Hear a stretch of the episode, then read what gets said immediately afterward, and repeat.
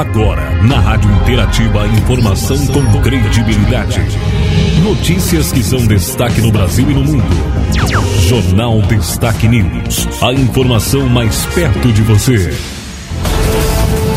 No ar, Jornal Destaque News. A notícia em destaque. No ar, a edição do Jornal Destaque News, a notícia em destaque, edição de sexta-feira, 29 de outubro de 2021. Estamos na estação primavera, estamos na fase da lua minguante, com mudança para a lua nova na quinta-feira, dia 4, quinta-feira da próxima semana. Notícias e informações, edição do Jornal Destaque News. A informação com credibilidade no Jornal Destaque News. As principais informações do dia, os principais destaques de hoje. Nós vamos trazendo reportagem especial agora para homenagear os funcionários públicos. Alunos da Escola Anitta Bonetti Beltrame fizeram uma bela surpresa. Junto com a informação, a Secretaria de Educação também informa a divulgação dos editais para matrículas e rematrículas para a rede municipal de ensino. Destaques locais. Reportagem especial. Reportagem especial. Para homenagear os funcionários públicos, os alunos da escola Anitta Bonetti Beltrame fizeram uma bela surpresa. Quem nos conta sobre esta homenagem é a secretária de Educação e Cultura de Machadinho, Eveline Betiolo da Rosa. Olá, ouvintes. Nós tivemos a grata surpresa de receber os alunos da escola Anita Bonetti Beltrame, aqui na Prefeitura Municipal, para realizarem uma, uma homenagem aos servidores públicos, né, que nesse dia comemoramos, então, o Dia do Servidor Público. As crianças da escola Anitta vieram então, na parte da manhã, nos agraciar com algumas apresentações musicais e nós sabemos da importância de se trabalhar a música na escola, desenvolvendo a criatividade, desenvolvendo a expressão corporal, a imaginação, a concentração, enfim, é uma infinidade de benefícios que são proporcionados pelo, tra pelo trabalho com a música. Então, nós somos muito gratos às profs da escola Anitta, que dedicaram o seu tempo, que dedicaram amor, que dedicaram carinho em todas essas apresentações. Ah, em nome da administração municipal, somos muito gratos, agradecemos a visita e nos colocamos também à disposição para o que for necessário. Professor Eveline, aproveitando a conversa, gostaria que colocasse para a nossa comunidade que foi lançados editais para as matrículas e rematrículas na rede municipal de ensino, é isso? Quero também repassar à nossa comunidade escolar que estamos com os editais de matrícula e rematrícula previstos já para este mês de novembro. O edital número 1, que procede a chamada para inscrição, matrícula e rematrícula na creche. A inscrição, então, para alunos novos na creche, na EMEI Nair Bernadette Meassi, vai acontecer no período de 3 a 26 de novembro as inscrições para alunos novos de 3 a 26 de novembro.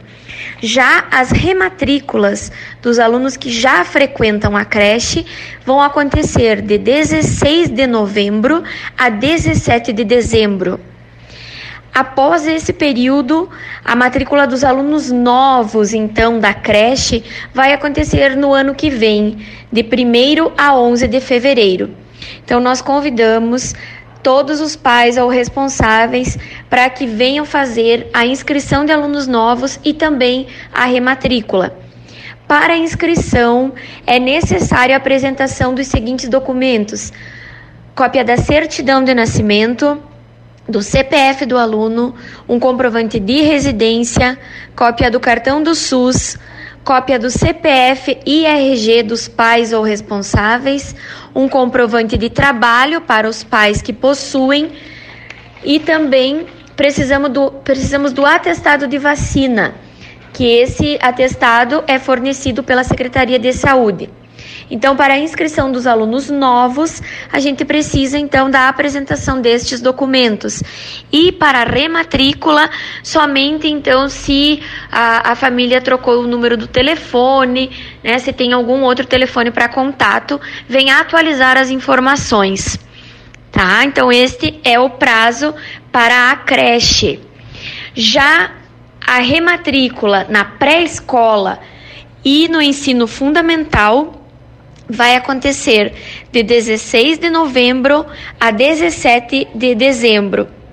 Então, nós estaremos uh, atendendo as rematrículas das séries iniciais e da pré-escola no período de 16 de novembro a 17 de dezembro. Para a rematrícula, então, nós só precisamos que uh, os pais ou responsáveis atualizem as informações aqui no cadastro. As matrículas novas, então, é, podem nos procurar também neste mesmo período e deverão trazer os documentos uh, já citados para a creche. Cópia da certidão de nascimento, do CPF do aluno, comprovante de residência, cartão do SUS, CPF e RG dos responsáveis, comprovante de trabalho e o atestado de vacina. Somente então para matrículas novas. Nós aguardamos então toda a comunidade escolar, lembrando que nós trabalhamos com o sistema de ensino Aprende Brasil, né, da editora Positivo. Temos todo o ensino apostilado, desde o maternal até as séries finais. Também dispomos de uniforme escolar e todo o material escolar gratuito para os alunos da rede municipal de ensino. Aguardamos então a presença de todos. Muito obrigada. Quero agradecer à professora Eveline Betiolo da Rosa, secretária de Educação e Cultura de Machadinho, pelas informações. Com as notícias do governo municipal de Machadinho, da assessoria de imprensa, repórter Silmar Luiz. Jornal Destaque News. A notícia em destaque. Dando sequência às informações de hoje, o nosso jornal, vamos aos destaques do nosso estado. Investimentos poderão tornar Rio Grande do Sul exportador de energia. A Comissão de Segurança e Serviços Públicos promoveu audiência pública para tratar da atual situação das obras e investimentos nas linhas tronco e de transmissão de energia no Estado. O diretor de Energia da Secretaria do Meio Ambiente e Infraestrutura, Eberson Silveira, afirmou que com a construção de 32 novas linhas de transmissão, o Estado, que importa 30% da energia que consome, passará a ser exportador de energia. Nós estamos aqui falando de obras do sistema de transmissão de energia elétrica do Estado e também a possibilidade que essas obras trarão de conectar novos projetos de produção de energia dentro do Estado do Rio Grande do Sul. Então nós temos aí 6 bilhões e meio de investimentos sendo realizados na construção dessa rede de transmissão, que na realidade é fruto de, de, de três leilões de energia, de transmissão de energia, e distribuídos em nove lotes, né, assumidos por nove empresas para a construção dessa malha de transmissão. Então, vai conectar diferentes regiões do estado, e, além da região da metade sul, que tem os principais potenciais de produção de energia eólica, energia solar, energia a própria energia termoelétrica, né? Então nós temos um grande potencial de energia eólica dentro do estado. Isso dará a possibilidade de escoar esses projetos que nós temos. A audiência foi solicitada pelo líder do governo, deputado Frederico Antunes, do PP. Os investimentos é, previstos na expansão de condições nas linhas de transmissão no estado do Rio Grande do Sul, que iniciaram no governo anterior, lá do Sartori, e que agora já estão chegando no seu final, inclusive diminuindo, nos geraram uma circulação de riquezas no Rio Grande do Sul é, de algo em torno de 6,5 bilhões de reais, além de quase 10 mil empregos diretos e indiretos. Tudo indica que fará o Rio Grande do Sul passar hoje de importador de energia para exportador de energia. Hoje nós temos energia para 60% do nosso consumo, ou seja, nós importamos 40% da energia que consumimos no Rio Grande do Sul.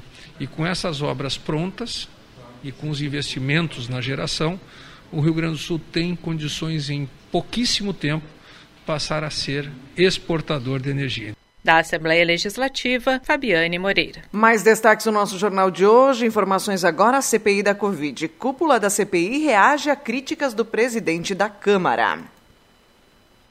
A cúpula da CPI da Covid rebateu as críticas do presidente da Câmara, Arthur Lira, ao relatório do senador Renan Calheiros.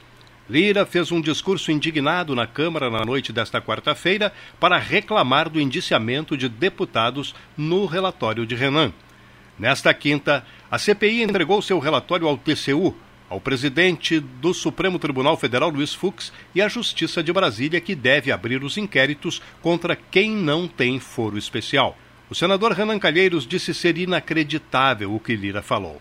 É, com relação ao, ao, presidente da Câmara, é, é, inacreditável o que ele falou, até porque é, nós não tínhamos como deixar de sugerir o indiciamento dos parlamentares, uma vez que há provas sobejas é, da conduta criminal deles.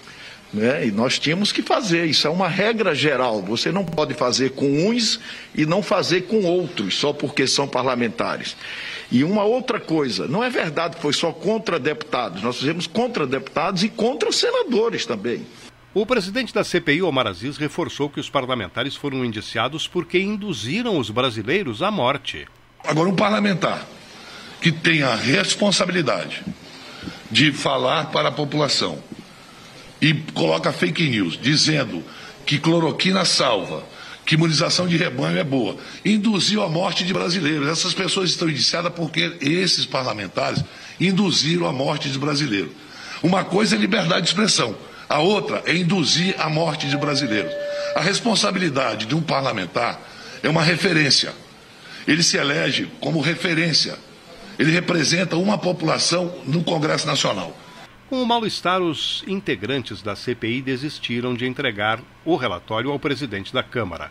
Como a CPI não pode pedir impeachment, os senadores disseram que estão conversando com juristas. São eles que devem apresentar o pedido com base nas apurações da comissão.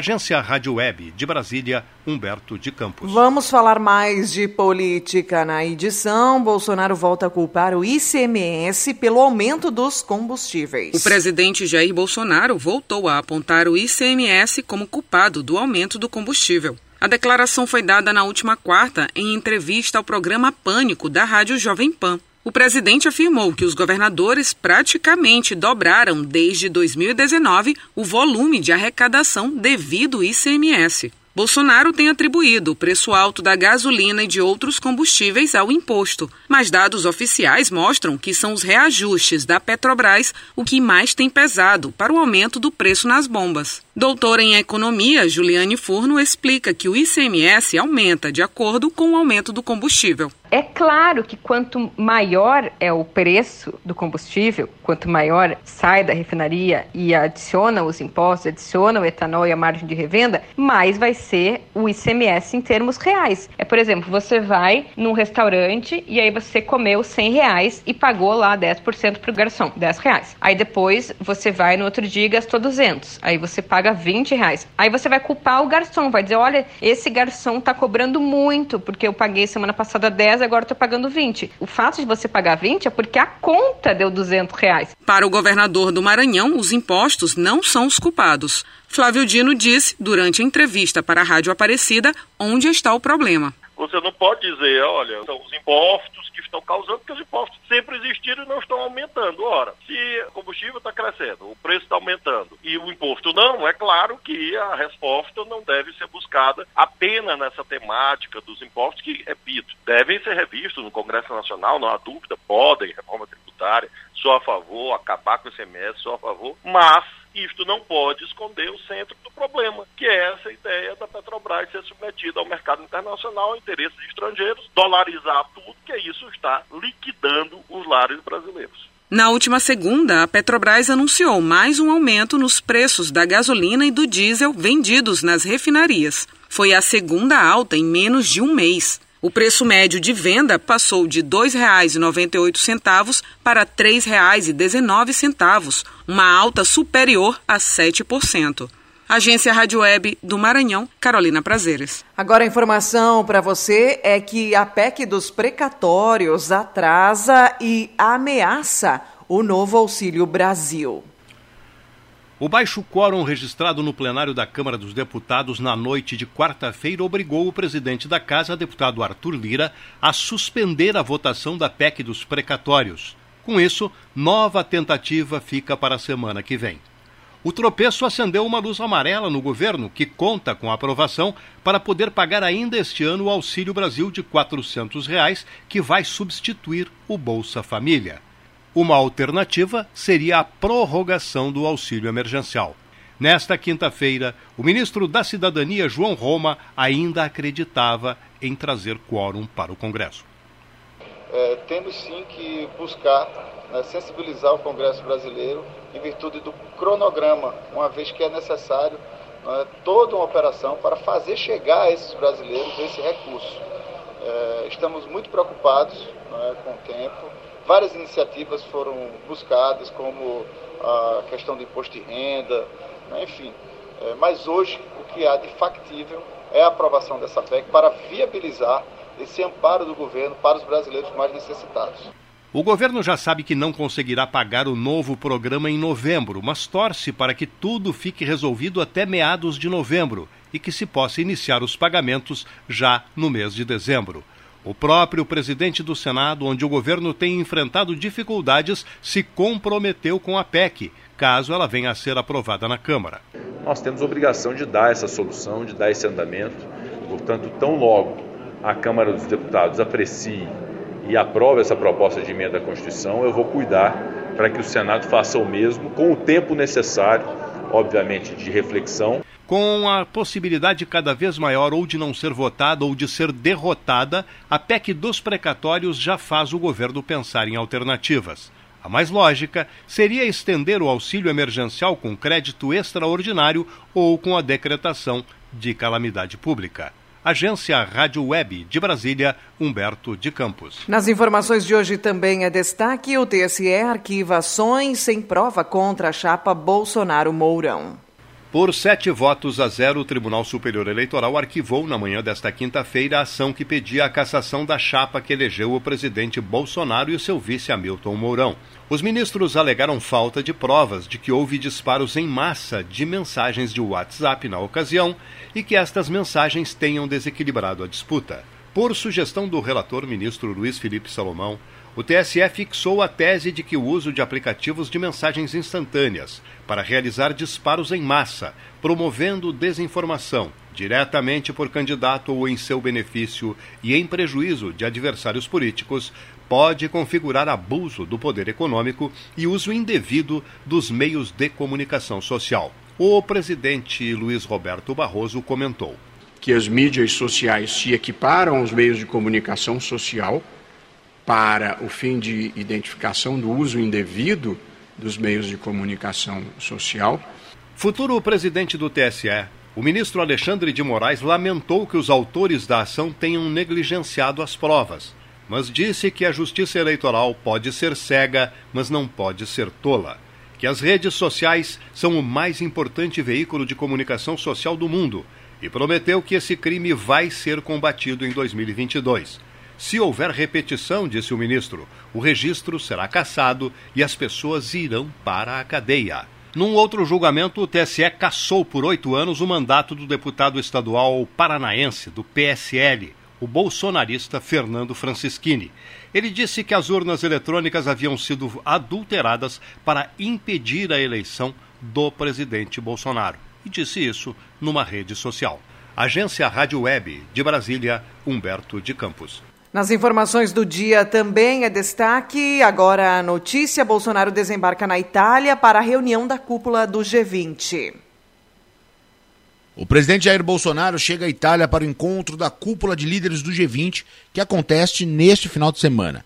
O grupo reúne as principais economias do mundo e temas como saúde, tecnologia e meio ambiente serão debatidos ali. Bolsonaro deve encontrar o colega italiano Sergio Mattarella como compromisso oficial. A comitiva do presidente contou com os ministros Carlos França, de Relações Exteriores, e da Economia, Paulo Guedes. Apesar de debater as questões ambientais no G20, Bolsonaro e nem seu vice Hamilton Mourão estarão na COP26 que acontece em Glasgow. O governo brasileiro será representado pelo ministro do Meio Ambiente, Joaquim Leite, que ainda não expôs as ambições do país para essa conferência do clima. Aliás, integrantes da sociedade, como demais políticos, representantes de empresas e ambientalistas, estarão presentes e farão contraponto ao governo brasileiro. A ideia é expor que, mesmo com a paralisação da gestão federal sobre o tema, os demais setores buscam negociações. Agência Rádio Web, com informações de Roma, Norberto Notari. Ainda as informações sobre política, a gente vem com a notícia de que os municípios que não investirem 25% em educação serão penalizados. A Constituição prevê a aplicação mínima de 25% das receitas vinculadas de estados e municípios para a manutenção e desenvolvimento da educação em função da pandemia e das aulas remotas. O número de municípios que não atingiu o índice constitucional já chega a 2.775, sem condições de aplicar os recursos. Prefeitos da Frente Nacional de Prefeitos têm defendido a PEC 13, aprovada no Senado e que tramita na Câmara. O texto determina que os gestores que deixaram de aplicar em 2020 e 2021 o percentual mínimo devem investir essa verba até o ano de 2023. Sem essa possibilidade, os gestores públicos serão penalizados, como a suspensão de transferências voluntárias e até a inelegibilidade do prefeito, como explica o presidente da Associação Brasileira das Secretarias de Finanças das Capitais, secretário da Fazenda de Aracaju, Jefferson Passos. Então, quem não cumprir não vai poder receber convênios do orçamento geral da União, não vai poder é, contratar operações de crédito, então vai ter restrições em relação a, ao recebimento de recursos para toda e qualquer ação municipal. Além disso, os gestores eles são penalizados também.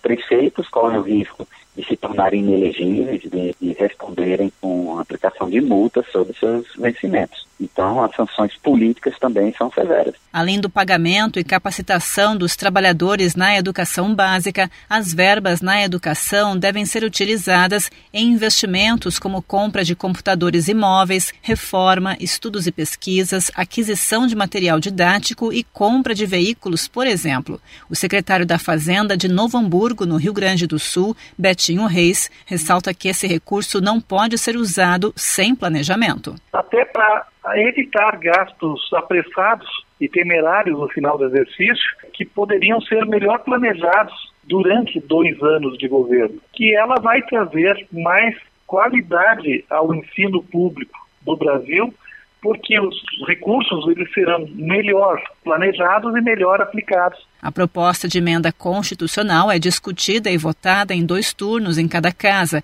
e agora precisa de três quintos dos votos dos deputados. Agência Rádio Web de Brasília, Alexandra Fiore. Informação do dia também. Hoje é Dia Mundial do AVC. Hábito saudável é fundamental na prevenção. O dia 29 de outubro faz um convite mundial para que o acidente vascular cerebral esteja no centro das atenções. Também conhecido como AVC ou derrame, se trata de uma condição muito comum, sendo a segunda principal causa de internação, incapacitação e morte no mundo. Mas ainda assim, muita gente desconhece informações importantes. Existem dois tipos de AVC, explicados pelo Dr. Ricardo Moraes, médico e gerente médico de cardiologia da Bayer. São eles o AVC isquêmico, que ocorre quando há uma obstrução de uma artéria e que pode ser relacionada a um trombo ou um êmbolo. Esse é o tipo mais comum, com cerca de 85% dos casos de AVC. Um segundo tipo é o AVC hemorrágico, que acontece quando um vaso cerebral ele rompe, provocando uma hemorragia dentro do cérebro. Esse é o tipo de AVC menos comum, com cerca de 15% dos casos. Em contrapartida, ele é um AVC mais grave, com maior taxa de mortalidade e de sequela. O derrame é mais comum em pessoas acima de 65 anos, mas há outros fatores que exigem cuidado, assim como é importante lembrar que jovens e adultos também precisam estar atentos. Longas jornadas de trabalho são uma das condições adversas. O gerente médico de cardiologia da Bayer classifica o papel dos hábitos saudáveis como fundamental na prevenção ao AVC. Essas atitudes simples que podem fazer toda a diferença. como uma prática de exercícios físicos, uma alimentação balanceada, evitar o tabagismo e o consumo excessivo de álcool.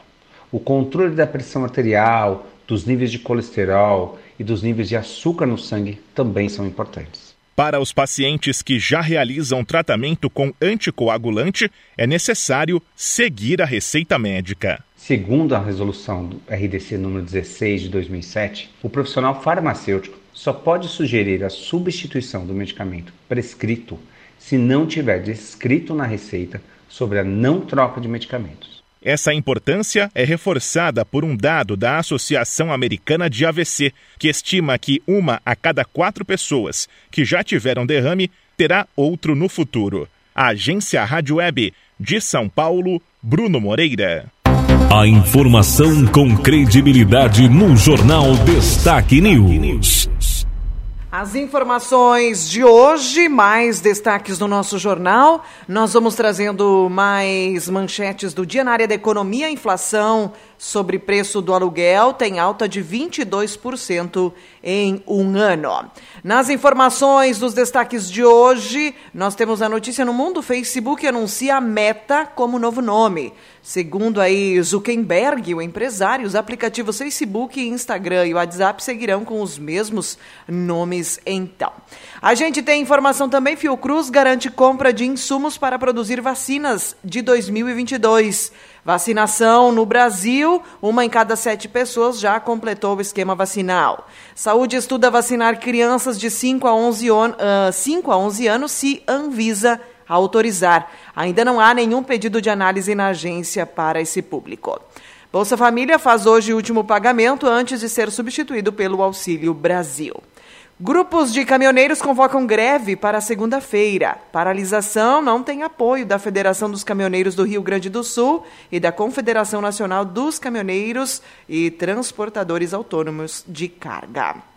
Deputados de Santa Catarina aprovam o transporte de animais em ônibus. A medida prevista no projeto vale para o transporte rodoviário, ferroviário e hidroviário. Informações aqui para você. Feira da Erva Mate de Ilópolis é lançada oficialmente. Turismate Digital acontece entre 11 e 14 de novembro. Liberado dinheiro para a construção da ponte que liga Santa Catarina ao Rio Grande do Sul em Marcelino Ramos. A obra está avaliada em 13 milhões de reais e o município já pode licitar. O Ministério do Turismo liberou 9 milhões e o dinheiro já está disponível no caixa. O município de Alto Bela Vista vai pagar os outros 4 milhões. Notícias para você. Destaques esportivos. A principal informação no mundo da bola hoje é a informação aí acerca do Flamengo e Renato Gaúcho. Renato Gaúcho entrega o cargo após a eliminação, mas a diretoria não aceita e mantém o treinador no Flamengo. Treinador colocou o emprego à disposição depois de ser apontado pelo torcedor como principal culpado na derrota por 3 a 0 para o Atlético Paranaense. Informações então para você. Em jogo adiantado, o Bragantino vence o esporte e entra no G4 do Brasileirão, né? Resultado foi 3 a 0. Internacional, um dos pendurados do Inter antes do Grenal, e Uri diz que encara o São Paulo. Não vou fugir do jogo. O atacante é um dos sete jogadores com dois cartões amarelos que podem virar baixa no clássico.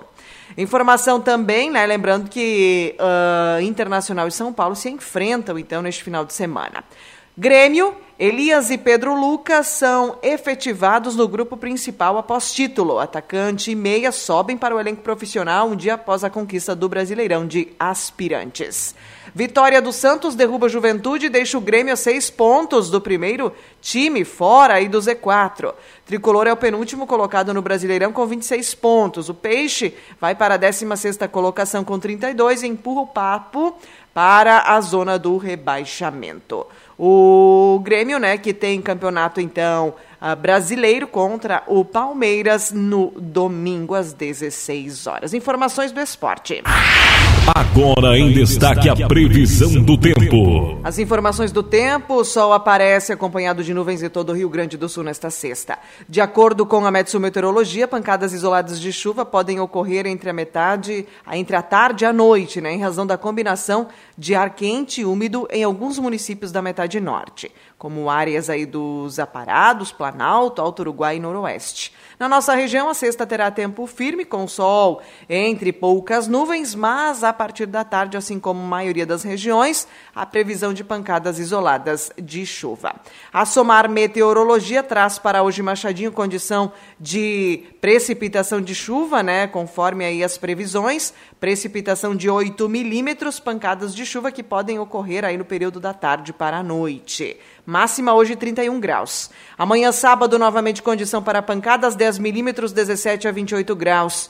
Domingo, condição novamente para chuva, 6 milímetros, sol e chuva, né? 16 a 29 graus. A segunda-feira deve ter predomínio do sol, com temperatura variando entre 16 e 30 graus. Terça, quarta e quinta, condição para chuviscos, né, de pouca intensidade, pouco volume, e as temperaturas seguirão altas, né? Seguirão aí na casa dos 30 graus a máxima. E assim, o tempo volta a ficar firme a partir da sexta, dia 5, trazendo então previsão para até o dia 12. Então, tempo firme com temperaturas aí uh, chegando a marca de 29 graus. Informações, né, características aí agora dessa mudança climática, né, já nos dirigindo para as temperaturas de verão, embora as madrugadas ainda sejam agradáveis. Informações, tempo e temperatura, somar meteorologia. Finalizando aqui a edição do nosso jornal, também você pode acessar o www.destaquenews.com para ter então acesso às principais informações.